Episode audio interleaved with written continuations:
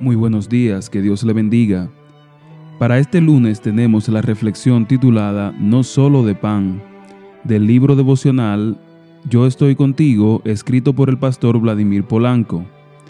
Deuteronomio 8:3 dice, Te sustentó con maná, comida que ni tú ni tus padres habían conocido, para hacerte saber que no solo de pan vivirá el hombre, sino de todo lo que sale de la boca de Jehová vivirá el hombre.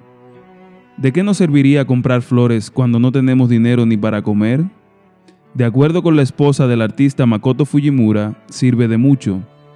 Dice Makoto que los primeros años de su matrimonio fueron muy duros en términos económicos. En cierta ocasión, él estaba solo en la casa, tratando de encontrar la manera de pagar la renta y comprar alimentos para el fin de semana. Abrió su nevera y completamente estaba vacía. En ese momento entró en la casa su esposa Judy con un hermoso ramo de flores. Con enojo e indignación, Makoto le reclamó, ¿Cómo puedes comprar flores cuando ni siquiera tenemos comida? Entonces Judy le dijo algo que nunca ha podido olvidar. Aunque han pasado más de 30 años, también necesitamos alimentar nuestras almas. ¿Acaso no tenía razón Judy? Nos alarmamos ante los datos que nos ofrece la ONU respecto a los millones que mueren por falta de comida, pero se oye un silencio aterrador cuando se trata de los que mueren por causa del hambre del alma.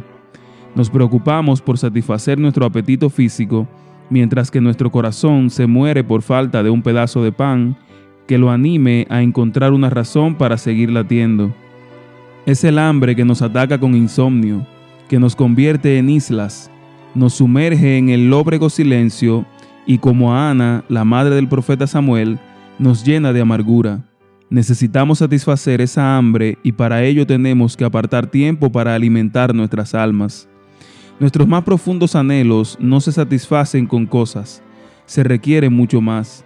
Moisés le dijo al pueblo que las aflicciones, la falta de recursos, las carencias que conlleva vivir en un mundo pecaminoso han de hacernos saber que no solo de pan vivirá el hombre, sino de todo lo que sale de la boca de Jehová.